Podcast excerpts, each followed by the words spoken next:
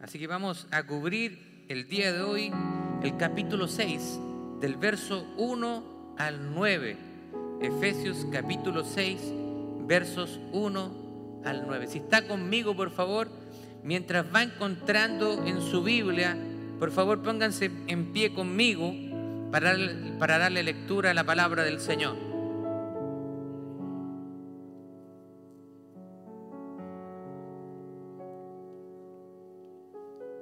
Cuando nosotros leemos la palabra del Señor, es un tiempo de mucha reverencia, de mucho respeto. Los judíos eran muy respetuosos y son muy respetuosos en la lectura de la palabra de Dios, cuando leían la Torá en el Antiguo Testamento. Y nosotros tenemos que aprender eso de parte de ellos, esa reverencia, ese respeto hacia la palabra de Dios. Amén. Vamos entonces a leer Efesios capítulo 6, versos 1 al 9. Dice así la palabra del Señor en el nombre de nuestro Señor Jesucristo y bajo la bendición del Padre, Hijo y Espíritu Santo.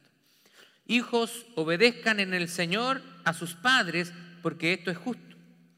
Honra a tu padre y a tu madre, que es el primer mandamiento con promesa, para que te vaya bien y sean de larga vida sobre la tierra. Y ustedes padres no provoquen a ira a sus hijos, sino críenlos en disciplina y amonestación del Señor. Siervos obedezcan a sus amos terrenales con amor y temblor, con sencillez de corazón, como a Cristo, no sirviendo al ojo como los que quieren agradar a los hombres, sino como siervos de Cristo, de corazón, haciendo la voluntad de Dios sirviendo de buena voluntad como al Señor y no a los hombres, sabiendo que el bien que cada uno hiciere, eso recibirá del Señor, sea siervo o sea libre. Y ustedes, amos, hagan con ellos lo mismo, dejando las amenazas, sabiendo que el Señor de ellos y vuestro está en los cielos y que para Él no hay acepción de personas. Por favor, tome asiento. La semana pasada, el hermano Ismael nos habló acerca de las relaciones en el matrimonio,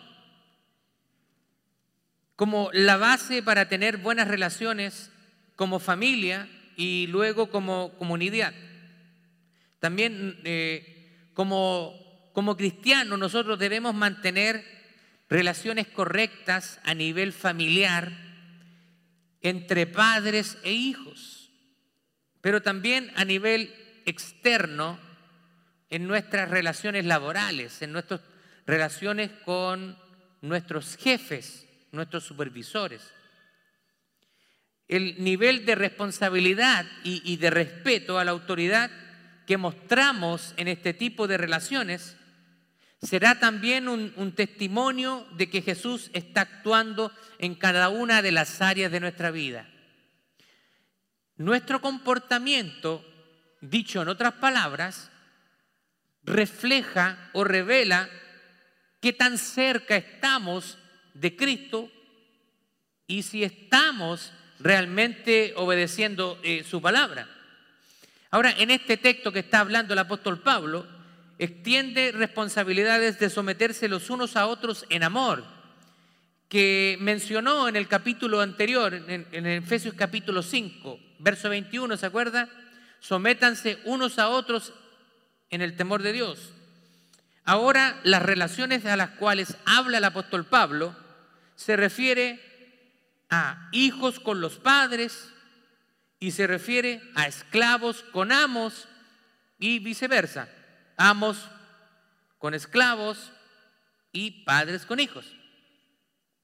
Aunque en este tiempo ya no, no existe la esclavitud, nosotros vamos a ver más adelante cómo nosotros podemos aplicar este pasaje a nuestro contexto en la actualidad. Así que vamos a ver el primer punto que es la responsabilidad de los hijos. En Efesios capítulo 6, versos 1 al 3, habla a los hijos acerca de obedecer a, a los padres. Aunque los lectores de Pablo, los que estaban leyendo esta carta, eran judíos y también gentiles, el mandamiento de, lo que, de que los hijos deben obedecer a los padres no era algo extraño, ya que era lo común en la cultura del primer siglo y por lo menos también fue algo común durante mi tiempo con mis padres. A veces parece ser que los tiempos van cambiando y parece que los hijos hoy en día ya no son tan respetuosos con los padres. A veces veo hijos que hasta golpean a sus padres, le hacen un berrinche, le dan cachetadas y los padres avergonzados no saben cómo responder. En mis tiempos, nuestros padres nos daban una mirada y con eso ya entendíamos el mensaje y nos seguíamos con el berrinche. O nos mostraban alguna herramienta disciplinaria y nosotros ya sabíamos lo que nos venía, si no, obedecíamos. Hoy en día ese respeto de alguna u otra manera se ha perdido en nuestra sociedad.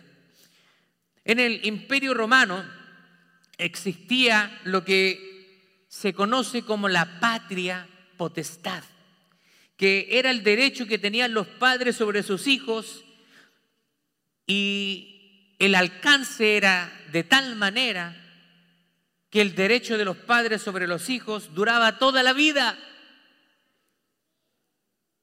¿Se puede imaginar eso? El derecho de los padres sobre los hijos duraba toda la vida. O sea, los hijos no se libraban de los padres, sino hasta que estos pasaban a otra vida. Es por esta razón que el respetar y obedecer a los padres era algo culturalmente aceptado. Sin embargo, lo que ofrece de nuevo la fe cristiana es la motivación de que los hijos deben tener para obedecer a los padres. Es un mandamiento del Señor. Es un consejo del Señor. Es lo que dice y establece la palabra del Señor.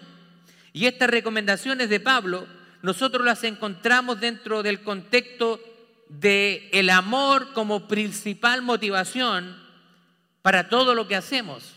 Todo lo que hacemos nosotros tenemos que hacerlo en amor. Y como dice el versículo 1, los hijos deben obedecer a sus padres en el Señor, porque dice que esto es algo justo. Ahora, dicho de otra manera, la obediencia y el respeto a nuestros padres ya no debe estar fundamentada en el temor, sino que debe estar fundamentada en el amor y como parte esencial de ser cristianos. Los cristianos tenemos que ser personas obedientes. Primero, que obedecen a Dios, obedecen su palabra. Y obedecemos también a las autoridades que Dios pone en nuestra vida. Cuando nacemos, la primera autoridad a la cual debemos someternos es nuestros padres. Dios ha puesto a nuestros padres terrenales para que ellos puedan cumplir una función sobre nosotros, que es la educación. Tienen que educarnos para que nos protejan también y para que de alguna manera de temprana edad comencemos a practicar lo que es la obediencia y el respeto. A veces me quedo sorprendido con algunos padres que incluso alaban algunas actitudes de sus hijos, niños de tres o cuatro años diciendo malas palabras y los adultos le hacen gracia, ay, mira lo que dijo, como si fuera algo gracioso. Eso ya de alguna u otra manera comienza los niños a ver algo que es aceptado y eso va creciendo cada día en ellos. Es por eso que ya cuando están grandes ya no hay posibilidad de someter a los hijos, a los padres, porque ya, dicho de alguna manera, a los padres se les escapó de las manos. Por un lado, los jóvenes no podrán decir que, no, que obedecen a Dios, si no pueden obedecer a sus padres aquí en la tierra. Así que, por otro lado, los adultos que viven independientes de sus padres Dice que tampoco pueden olvidarse del respeto y honra que ellos necesiten. Somos llamados a honrar a nuestros padres y lo interesante de este contexto es que no dice según ellos hayan sido con nosotros. Pueden haber sido malos padres o buenos padres, pero nuestra responsabilidad como hijos es honrarlos y eso significa respetarlos. Quizás nuestros padres no fueron los mejores, pero el Señor honra nuestro respeto hacia nuestros padres. Aunque ellos no hayan temido a Dios, nosotros, por temor a Dios, los respetamos. No quiere decir que aceptamos todo el comportamiento de nuestros padres, pero somos llamados a respetarlos. ¿Y sabe qué? Ese es un mandamiento con promesa. No podríamos decir nosotros que honramos a Dios si no nos preocupamos también por los adultos mayores que tanto nos necesitan. Es muy lamentable y triste ver a personas que abandonan a sus padres cuando ellos ya están ancianos. Los dejan. Parece ser que cuando sus padres llegan a ser ancianos, ya es un estorbo para ellos. Y, se pelean entre los hermanos. No, a ti te toca cuidar a mi, a mi, padre o a mi madre. No, a ti te toca. No, yo no tengo nada que hacer. Yo estoy ocupado trabajando. Siendo que la palabra del Señor nos dice que debemos honrar a nuestros padres. Hasta el último día de vida que ellos tengan. Si nosotros podemos hacer algo para que ellos estén bien, debemos hacerlo. Debemos preocuparnos de los adultos mayores. Recordemos que cada uno de nosotros va a llegar a esa edad. Y si, nos, y si nuestros hijos ven en nosotros una buena actitud hacia nuestros padres, ellos también van a tener una buena actitud hacia nosotros. Este asunto siempre ha sido de gran importancia en la ética que Dios está demandando de nosotros como hijos. Es por, esta razón que fue parte de los diez mandamientos, tal como Pablo cita en el versículo 2 y 3. Dice Éxodo capítulo 20, verso 12. Dice así, honra a tu padre y a tu madre para que disfrutes de una larga vida en la tierra que te da el Señor tu Dios. ¿Te das cuenta que cuando tú honras a tus padres, el Señor promete una bendición de longevidad? Quiere decir que Él te va a dar muchos años de vida. Hay una promesa. El apóstol Pablo en el verso 3 también nos hace notar que este es el primer mandamiento que tiene una promesa de parte del Señor. Dice, para que te vaya bien y disfrutes de una larga vida. ¿Quién no quiere que le vaya bien en la vida? Todos queremos que nos vaya bien en la vida. Todos queremos disfrutar la vida o no. Yo creo que usted quiere pasarla bien, quiere tener una vida agradable, una vida apartada de los problemas, yo creo que es un ideal de todos nosotros. Y hay una promesa en el Señor. Nosotros no debemos desaprovechar la, sabiduría y el conocimiento que la experiencia ha dado a nuestros padres, ya que siempre nuestros padres van a tener un consejo para nosotros. Cuando estos están basados en la palabra de Dios, con mayor razón podemos disfrutar de una mejor vida aquí en la tierra y disfrutar de las cosas de una manera plena en el Señor. Vamos a ver el segundo punto que es la responsabilidad de los padres. La primera era responsabilidad de los hijos hacia los padres y ahora la responsabilidad de los padres hacia los hijos. Efesios 4 dice, y ustedes padres, no hagan enojar a sus hijos, sino críenlos según la disciplina e instrucción del Señor. Ahora, yo les mencioné lo que era la patria potestad, que otorgaba a los padres un derecho ilimitado sobre la vida de sus hijos, a tal punto llegaba este derecho que tenían en la sociedad romana que es donde viene este concepto de aquella sociedad romana, que los padres vendían a sus hijos como esclavos. Si ellos tenían alguna necesidad, los vendían como esclavos. Por consiguiente, el respeto de los hijos a los padres estaba basado también en el temor. En el imperio romano había una crueldad terrible que prevalecía. Incluso, escuche esto, los padres muchas veces abandonaban a los bebés indeseados, los abandonaban. Incluso se asesinaba a los bebés débiles y a los que venían con deformación. Y era algo aceptado. Aún los niños saludables eran considerados por muchos como una molestia.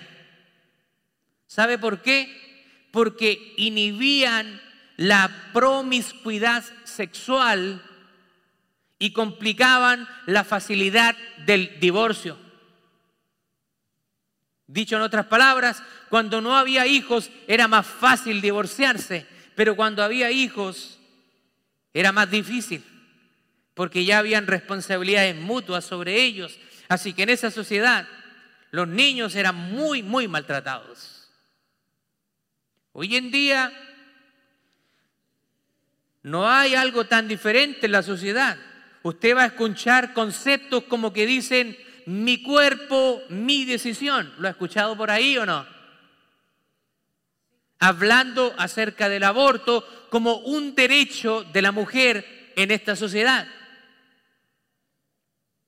O sea, dicho en palabras más sencillas, para algunos el asesinar a un bebé en un vientre es un derecho que tiene otro ser humano sobre aquel que todavía no nace.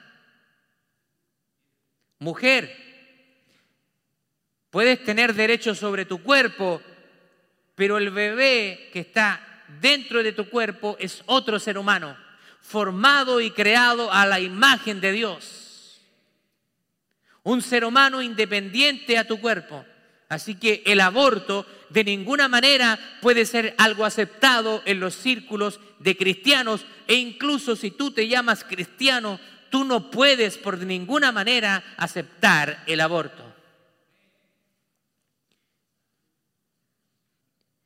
Para eso hay muchas maneras de poder evitarlo. Hay métodos anticonceptivos hay maneras de poder evitar el embarazo. El control del embarazo en la actualidad a través de la ciencia es posible. Lo que pasa es que muchas mujeres quieren decidir sobre su cuerpo después de una noche de irresponsabilidad.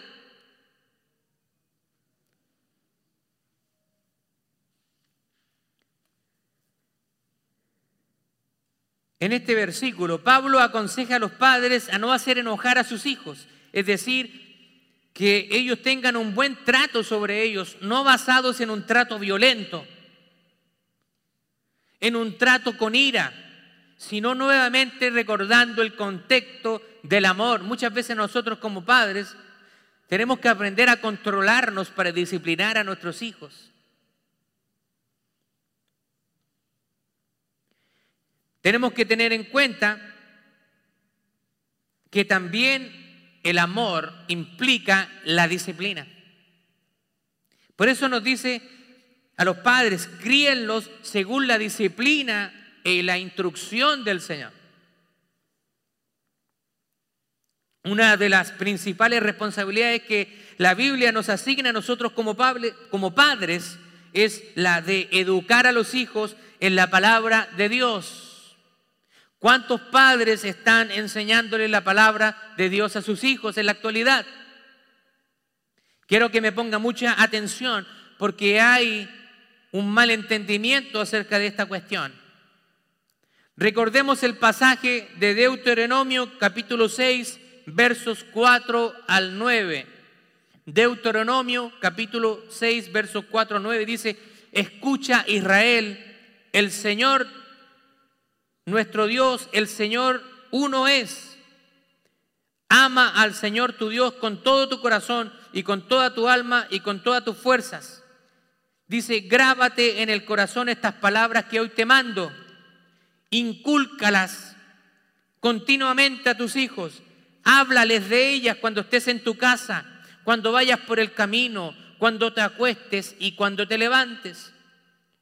Átalas o amárralas a tus manos como un signo, llévalas en tu frente como una marca, escríbelas en los postes de tu casa y los portones de tus ciudades. Ese principio que Dios estableció sobre los padres de enseñar la palabra de Dios a sus hijos permanece vigente hoy en día. Debemos recordar que en todo tiempo que la responsabilidad, escúcheme, de la educación espiritual de los hijos recae principalmente sobre los padres. Es un grave error y muy común de los padres que intenten delegar esta responsabilidad a la iglesia. ¿Me escuchó, papá? ¿Me escuchó, mamá? La responsabilidad de enseñarle a sus hijos la palabra de Dios y ayudarles en su vida espiritual es su responsabilidad. No es la responsabilidad de la iglesia. La iglesia lo que hace es contribuir a esa tarea. La iglesia ayuda a los padres a poder criar a sus hijos en el temor del Señor. Por eso que nosotros tenemos un ministerio de niños que enseña a los niños principios bíblicos, les enseñamos la palabra de Dios, ellos memorizan algunos versículos, pero usted no crea que esto reemplaza lo que usted está haciendo previamente en su hogar.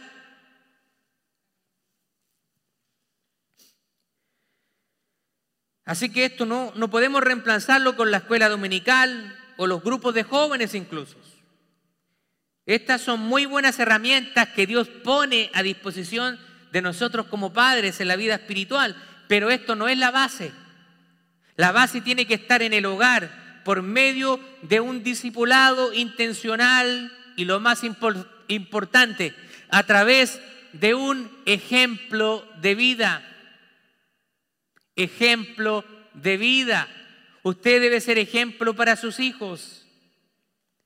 Sus hijos están creciendo y ellos ven, ellos observan y escuchan y ellos van a repetir, van a hacer lo que usted hace. Si los padres son groseros, los hijos van a ser groseros.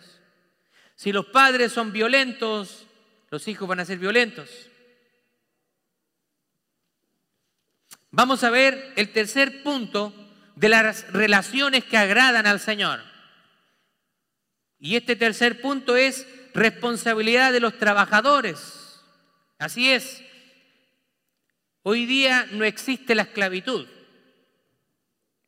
pero estos principios podemos establecerlos a través de los jefes con los empleados y los empleados con los jefes. Dice Efesios capítulo 6, verso 5, obedezcan a sus amos terrenales con respeto y temor y con integridad de corazón como a Cristo. No lo hagan solo cuando los estén mirando, como los que quieren ganarse el favor humano, sino como esclavo de Cristo, haciendo de todo corazón la voluntad de Dios. Sirvan de buena gana, como quien sirve al Señor y no a los hombres.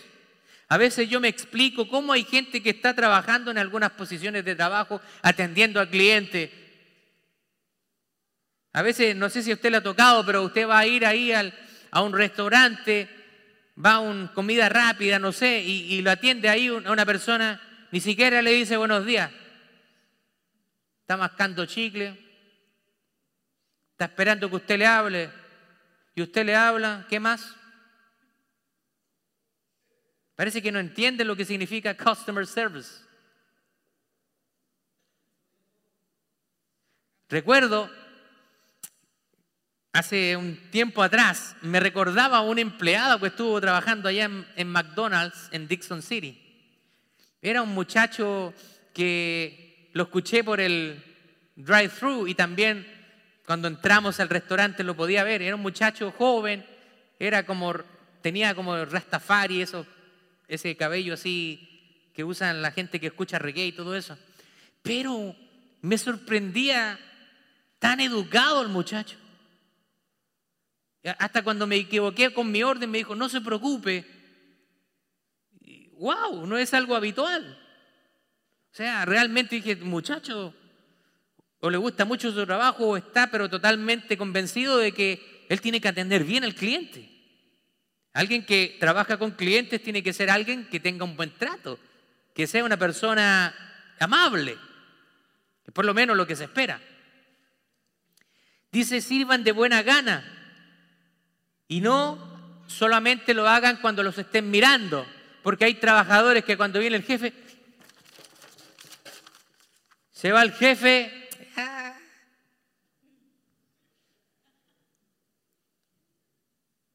Eso no quiere el Señor. El Señor quiere que nosotros como cristianos, que nosotros seamos trabajadores ejemplares en nuestros lugares de trabajo. En mi país dicen, anda dando la hora, dando la vuelta, haciendo la vuelta, haciendo la hora. No, usted sea un trabajador ejemplar trabaje justamente.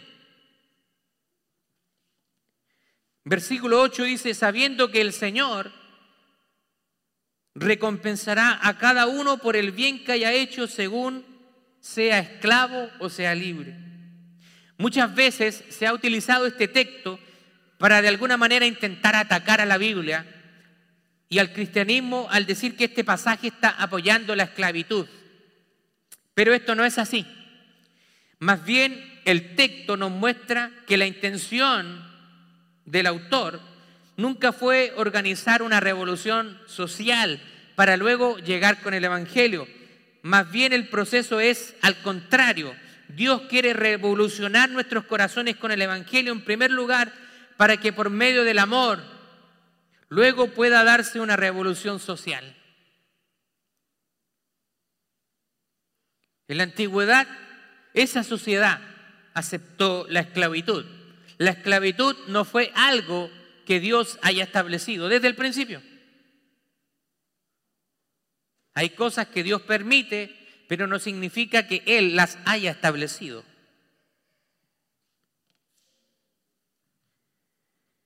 Por eso en este pasaje se enfoca más bien en, el testimonio que deben mostrar los empleados en sus responsabilidades con sus jefes terrenales, ya que parte importante de la vida cristiana es mostrar responsabilidad en todos los deberes que hayamos adquirido en nuestra sociedad.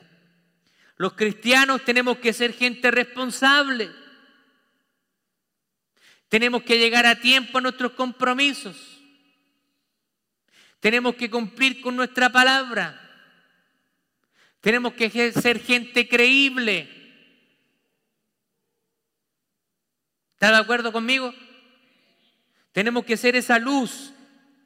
Por supuesto que no somos perfectos, pero por lo menos esforcémonos en mostrar un buen ejemplo a los demás.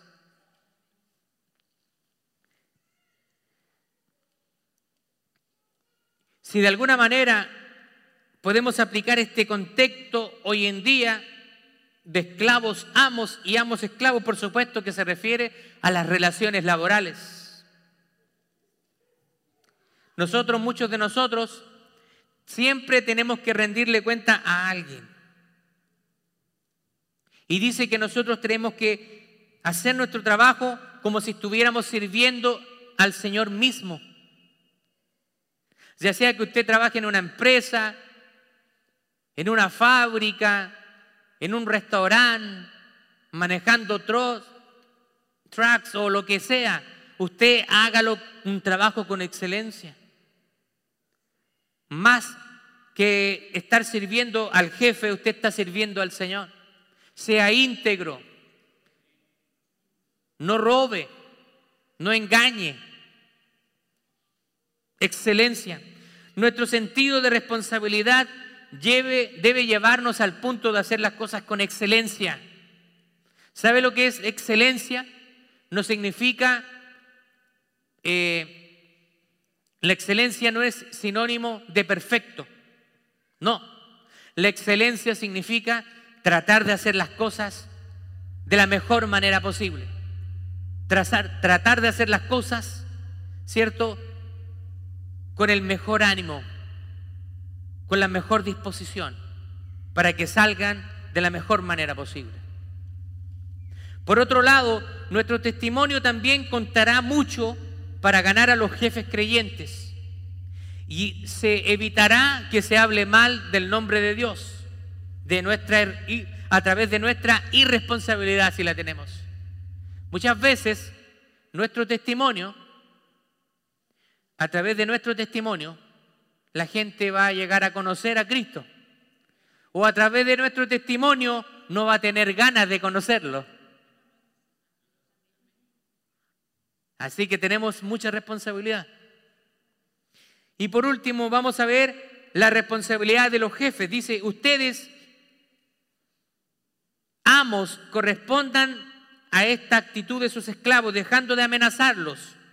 Recuerden que tanto ellos como ustedes tienen un mismo amo en el cielo y con él no hay favoritismos. ¿Esto qué quiere decir? Que está hablando a los jefes de que traten bien a sus empleados. Si usted tiene una empresa o si usted tiene algún negocio, usted debe tratar bien a sus empleados. Significa un trato digno y un trato respetuoso. Dios no hace acepción de personas. Él no tiene personas favoritas. Éxodo capítulo 21, verso 1 y 2 dice así. Estas son las leyes que tú les expondrás si alguien compra un esclavo hebreo, éste le servirá durante seis años, pero en el séptimo año recobrará su libertad sin pagar nada a cambio. ¿Se da cuenta? Incluso cuando Dios observó que en esa sociedad existía la esclavitud, Él puso leyes para proteger a esas personas.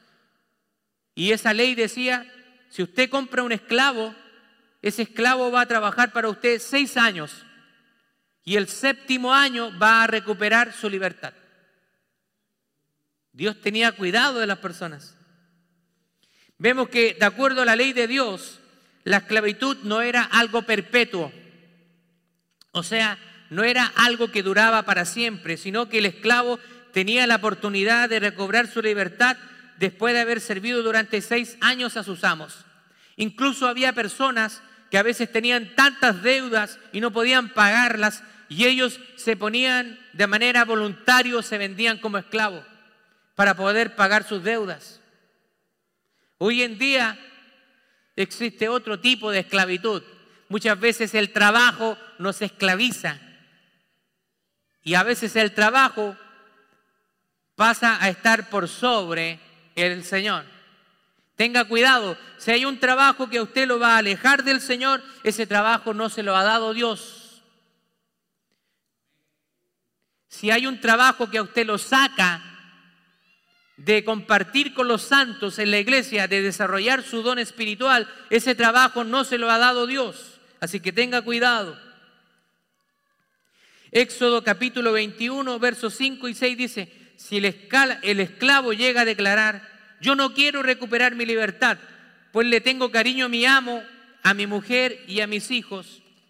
El amo lo hará comparecer ante los jueces, luego lo llevará a una puerta, al marco de una puerta, y allí le horadará la oreja con un punzón. Así el esclavo quedará de por vida con su amo.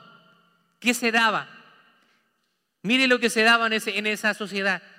Cuando el esclavo ya cumplía seis años, y ya el séptimo año él tenía que recuperar su libertad.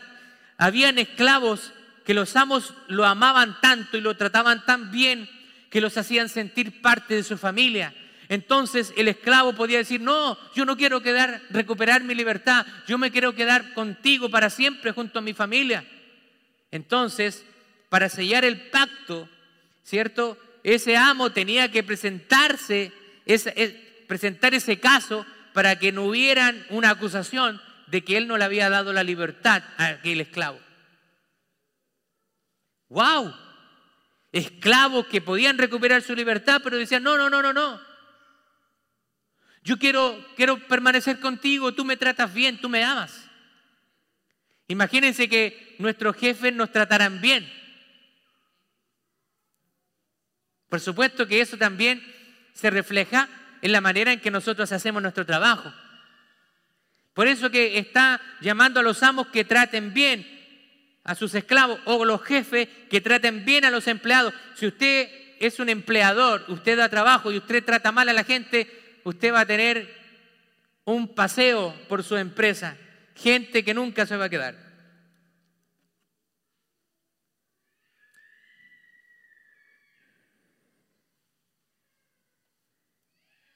Los malos tratos de los jefes a los empleados son algo frecuente en nuestra sociedad. Es por eso por lo que este texto sigue teniendo relevancia el día de hoy. Cuando fui manager en un eh, supermercado en la ciudad de Rancagua, en Chile, yo tuve muchos trabajos y uno de esos un día acepté un trabajo de manager en un supermercado. Me tocaba eh, trabajar con los proveedores, también eh, supervisar un personal, ¿cierto? Establecer los turnos de trabajo, tenía que llegar a abrir el supermercado a las 7 de la mañana y era el último casi que me iba porque tenía que cerrar el supermercado. Y habían otros administradores más. Y los otros administradores yo veía cómo trataban a la gente. Y yo me daba cuenta, observaba que cuando ese administrador se daba vuelta, la gente le hacía cosas y no les caía bien, les obedecían con temor. Porque también ese, ese jefe también ejercía un dominio autoritario, déspota, los trataba mal a los trabajadores. En ese tiempo yo ya ejercía el pastorado, así que ese llamado de parte del Señor me, también me, me, hacía establecer un comportamiento ético en todo lugar, no solamente en la iglesia, sino también ahí en el supermercado. Así que siempre la gente, yo la trataba bien. Y no era algo forzado, sino que era algo natural en mí, porque como hijo de Dios, todas las personas merecen un respeto. Entonces cuando habían problemas, toda la gente venía hacia mí. A veces sucedía algo que teníamos que tomar un turno extra o quedarnos más tiempo. Y a veces cuando yo le pedía a alguien, la gente nunca se me negaba. Sí, jefe, cuente conmigo. Porque sabían que podían, ellos también podían contar conmigo. Cuando el otro jefe decía, necesito personal, no, yo no puedo, nadie podía. Nadie podía.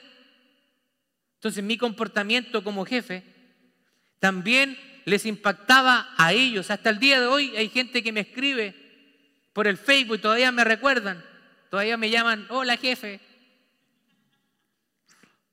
Después de años, pero es algo que uno impacta la vida de otras personas con nuestro testimonio. Tanto como jefe y como empleado, hacer nuestro trabajo con excelencia. Incluso cuando habían problemas de las personas, tenían un reclamo o tenían que, se había que solucionar un problema, ¿a quién ustedes creen que llamaban? Me llamaban a mí. El dueño de la empresa se dio cuenta que cuando ponía al otro administrador tenía más problemas que, que resoluciones, así que me ponían a mí.